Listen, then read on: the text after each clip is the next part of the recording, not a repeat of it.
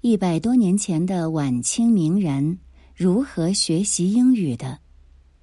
来源：大师那些事儿，撰文：师妹。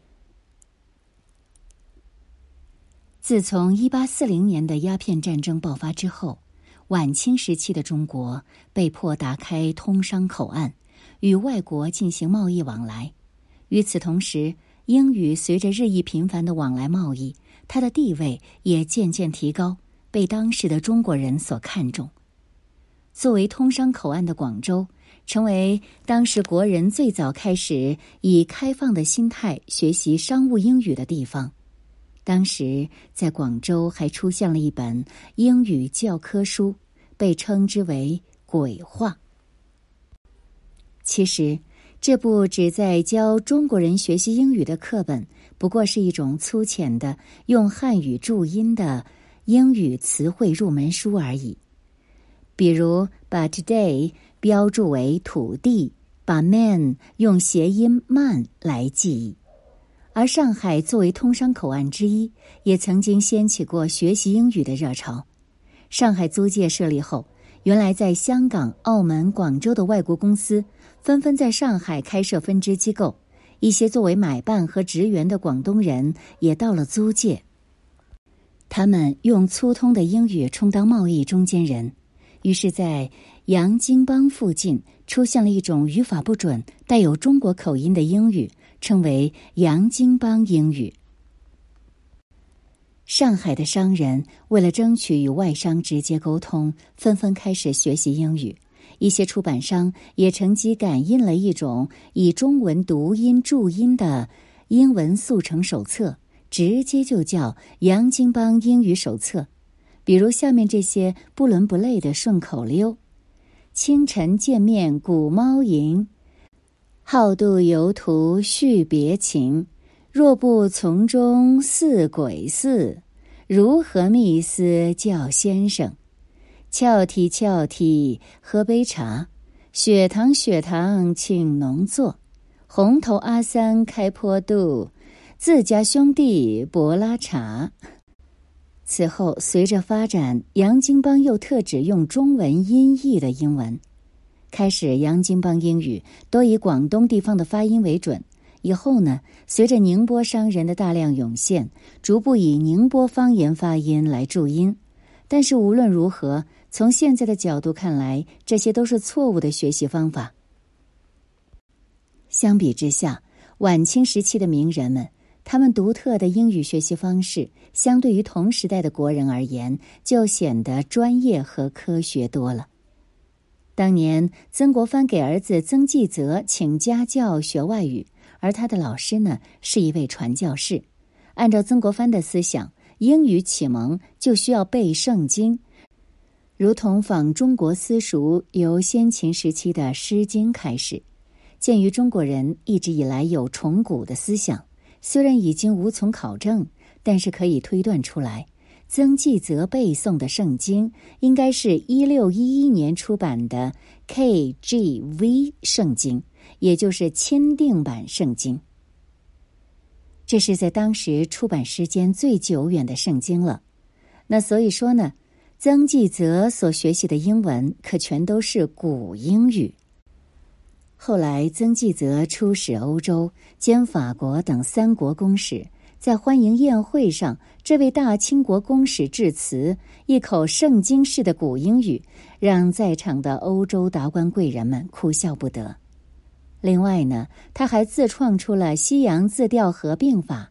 也就是说，注音汉字与英语单词的本意联系在一起，比如“骗”等于 “cheat”，等于“欺特”；“死”等于 “die”，等于“歹”；“热”等于 “hot”，等于“火特”。凭借着自学成才，曾纪泽出任晚清临时外交官，负责办理外交事务。有一次呢，在面对各国驻京公时，他得意洋洋，脱口而出 “Happy New Year”，就成为清国第一位向外国人祝贺新年的外交官。据说，在中国历史上，第一个既能说又能够书写英语的皇帝是溥仪。他也是中国历史上最后一位正统的皇帝。而他的启蒙老师，则是牛津大学毕业的英国人庄士敦。在皇宫里，庄士敦教授溥仪英文，为他讲解西方的历史、生活风俗，并且还为他取了一个英文名字——亨利。从此，溥仪对英语学习抱有极大的兴趣。第一年主要学习英文单词以及一些浅显的口语对话，用的课本是英文法成。随后开始读《伊索寓言》《金河王》《爱丽丝漫游记》以及许多英文的短篇故事和西洋历史地理，而且他的外籍老师庄士敦还会把日常用语、成语故事和许多儒家经典名言翻译成英文，融入到日常的教学中。因此，溥仪的英语水平进步很快，最后已经达到了可以用英语翻译四书五经的程度。一般人查字典是为了弄懂词的意义，但是有些人却把字典当做一种有趣而且消闲的读物。大师钱钟书先生就有这样的嗜好，他喜欢把重的都拿不动的英英大词典挨着字母逐条细读。当年从上海坐火车去往湖南任教的时候，在漫长的旅途上。他手捧一本在别人看来枯燥无味的英文字典，愣是背了一个月。而他在去英国的轮船上的时候，以约翰逊博士的英文词典做消遣。一般人不能理解他的做法，他却自称趣味之深，有不足为外人道也的乐趣。学博中西，号称清末怪杰的辜鸿铭教授，精通英法。德、拉丁、希腊、马来亚等九种语言，一生获得十三个博士学位。他在英文水平上，众多学者也很难望其项背。辜鸿铭十岁的时候，就随着义父布朗在苏格兰的土地上接受严格的英文教育。布朗虽是英国人，但是他的教法呢，更神似中国的私塾教育，死记硬背。他直接要求辜鸿铭背诵米尔顿的《失乐园》，对他说：“我只要求你读得熟练，并不求你听得懂。听懂再背，心就乱了，反倒背不熟了。等你把《失乐园》倒背如流之时，我再讲给你听吧。”这样半年多的功夫，辜鸿铭居然把一部全英版的《失乐园》背诵了下来。漫画大师丰子恺对于英语学习有自己独到的见解。他曾经说过：“学通一国的国语，需学得三种要素，即构成其国语的材料、方法以及其语言的腔调。材料就是单语，方法就是文法，腔调就是绘画。我要学得这三种要素。”都非用机械的方法而下笨功不可。他所说的单语，也就是单词和生字。因此，他选定了一册英语原著，每日熟读一课，超期读完。熟读的办法更笨，说来也许要惹人笑。每天自己上一课新书，规定读十遍，计算遍数，用选举开票的方法。每读一遍，用铅笔在书的下端画一笔，便凑成一个字。不过，所凑成的不是选举开票用的正字，而是一个繁体字的“读”。这个字呢，一共有二十二笔，也就是说，每次上课一共要读二十二遍。而具体的做法是：新课文读十遍，第二天再温习读五遍。第三天继续读五遍，第四天再读两遍。为什么民国远去，大师越来越少的论调会日益增高？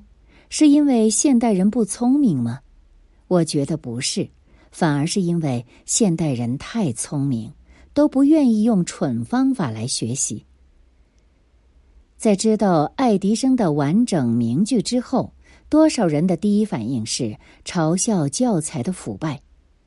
这个名句是天才是百分之九十九的汗水加百分之一的灵感，但有时那百分之一的灵感比那百分之九十九的汗水还要重要。我们不仅习惯于用天赋来为自己不愿意努力找借口，还会用天赋来掩盖别人的努力。所以承认吧，你不是不聪明，只是担心担心自己就算付出了努力也学不成器。这种不体面是我们现代人人性的最弱点。据此，我们创造了“自黑”一词。自黑精神固然可嘉，可过了头就是妄自菲薄。而学习这件事，最要不得的就是妄自菲薄。詹天佑修建京张铁路，来源《大师那些事儿》，撰文陈清美。詹天佑，清末著名铁路工程师，因修建京张铁路而扬名。确切的说，詹天佑的事迹因入选当代小学课本而走红。今天，百年的京张铁路仍然在运行。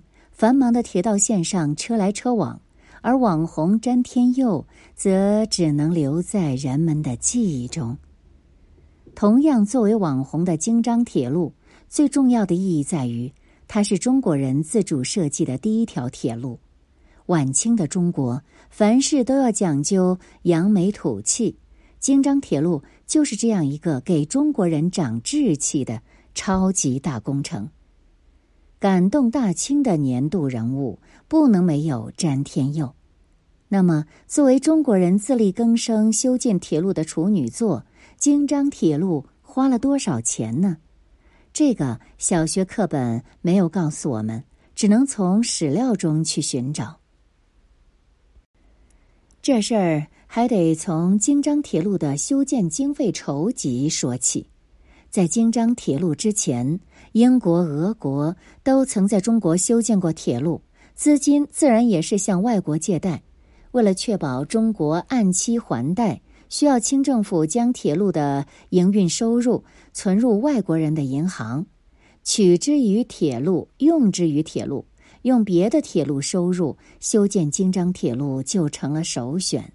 袁世凯就是这样想的。人们都知道京张铁路是詹天佑修建的，但詹天佑只相当于总经理兼总工程师，而背后的袁世凯才相当于董事长。当时的袁世凯任直隶总督兼关内外铁路总办。据袁世凯奏议记载，一九零五年五月，袁世凯上奏清廷，建议。提拨关内外铁路余力修造京张铁路者，里面写道：“京张铁路关系紧要，即宜及时开办。此路即作为中国筹建自造之路，亦不用洋工程司经理，自与他国不相干涉。”有说法是。袁世凯自己单方面拿出了一份预算，实际上在这个环节并没有绕过詹天佑。经过咨询詹天佑和英籍铁路工程师金达，袁世凯向清政府上报三百七十余里的京张铁路修建总预算为五百万两白银，四年建成。根据袁世凯的建议，每年从铁路的盈利中拿出一百万两，四年就有四百万两。然后再从庚子赔款中拿八十万两。袁世凯的这笔预算大致包括购买土地、开凿山体、修建隧道、修建大桥、购置机车、铺设铁轨等费用。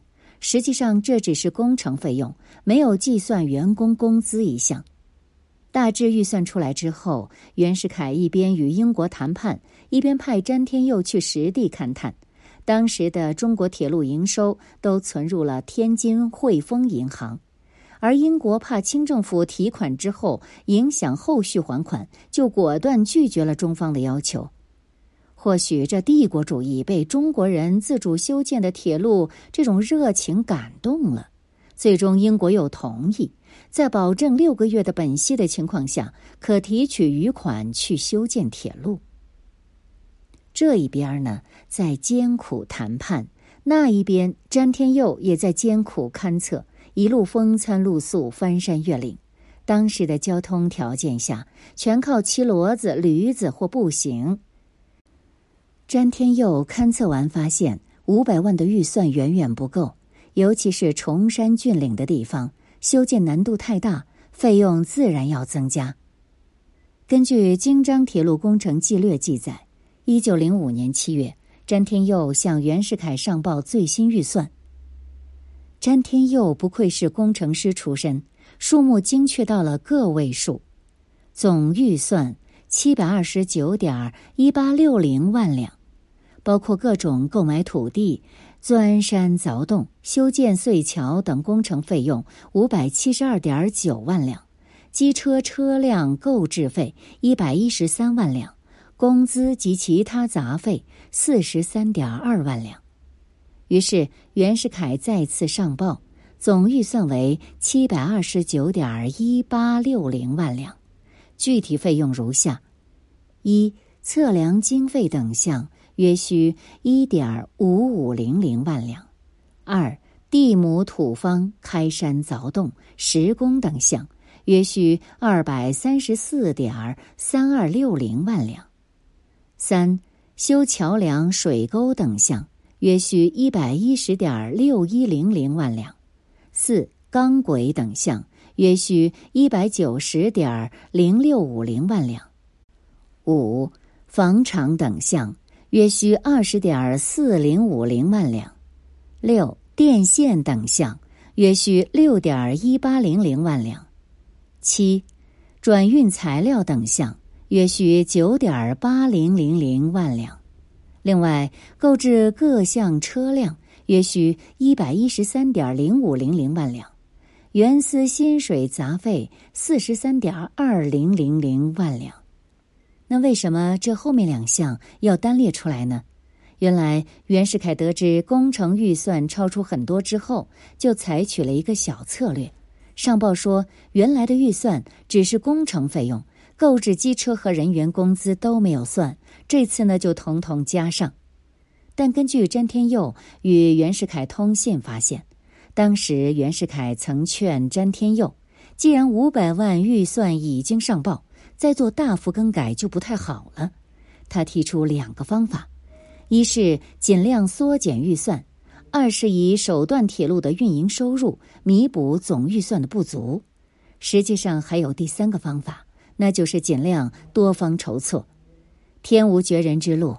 或许中国人自力更生的行为又感动了朝鲜，正在缺钱之时，恰好遇到朝鲜归还借款六十万两，袁世凯果断抓住时机，恳求庆亲王奕匡帮忙斡旋，最终六十万两成功划给了京张路局。预算是有了，但这钱不是立即到账，按计划每年拨付一百万两。第一个一百万两是詹天佑去英国人的天津汇丰银行提的。一九零五年九月四日，京张铁路正式开建，工程一旦上马，就会发现预算是不够的，原计划每年一百万两根本不够。刚到一九零六年，詹天佑就提出要加钱，袁世凯同意将每年费用增加到一百三十万两。一九零六年，詹天佑又拿到了一百五十五点九八七九万两。随着邮传部的成立，袁世凯逐渐失势，詹天佑呢少了一个铁粉。根据詹天佑文集记载，京张铁路修到一九零七年，资金出现了严重困难，每年预算就增加到了一百六十三万。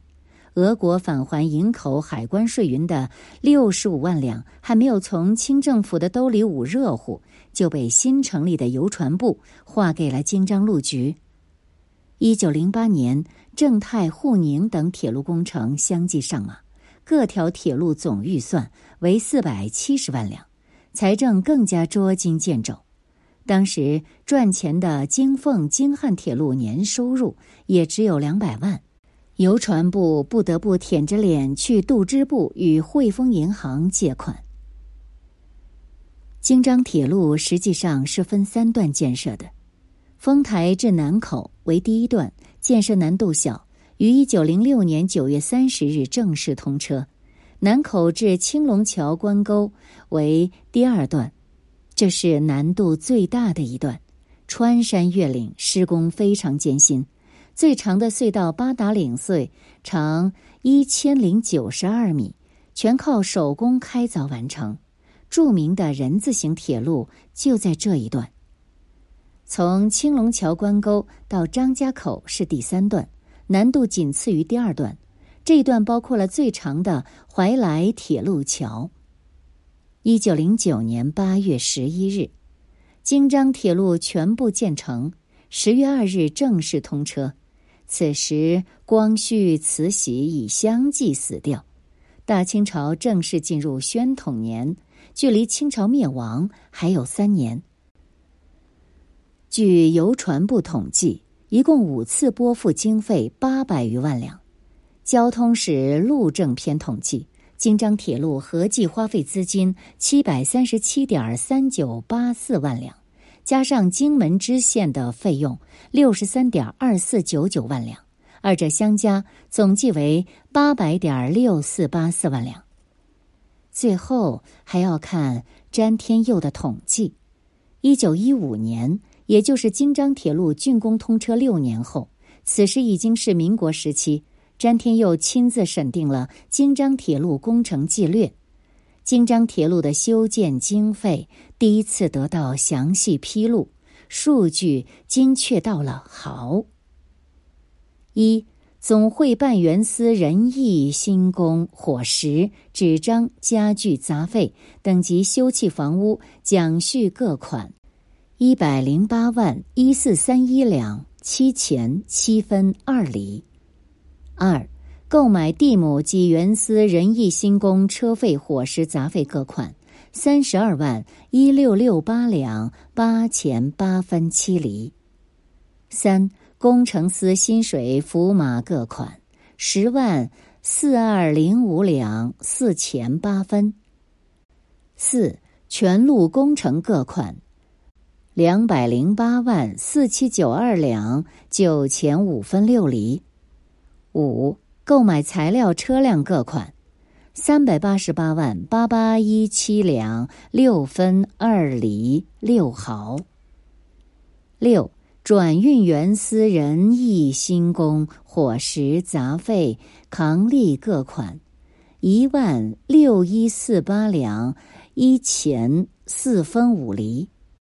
七。购买电报材料、建设线杆计、原生新工伙食杂费各款八万九三六四两四钱两分七厘。八，巡警新饷制备军服器具杂费各款两万三四八五两五钱两分三厘。九，煤价各款。五万二三五五两三分一厘，十车租运缴各款十六万三六九六两五钱两分九厘，十一杂支各项三二二四两五分六厘，十二借民政部西直门马路经费款五八九六两三钱三分七厘。以上各项相加，总计为六百九十三万五零八六两二钱五厘六毫。从詹天佑亲自审核的这份账单来看，大概可知两点信息：首先，数据如此精确，说明詹天佑财务管理非常精细，对项目是高度负责的；再者，实际花费远小于八百万两。也远小于预算，说明詹天佑团队没有贪污，没有吃回扣。京张铁路在今天看来，无非一段两百公里的铁路而已，但在当时年代却是超级大工程。仅仅修建经费就耗费了清政府年财政收入的近十分之一，而这也是一个没有贪污的国家级工程，值得后人铭记。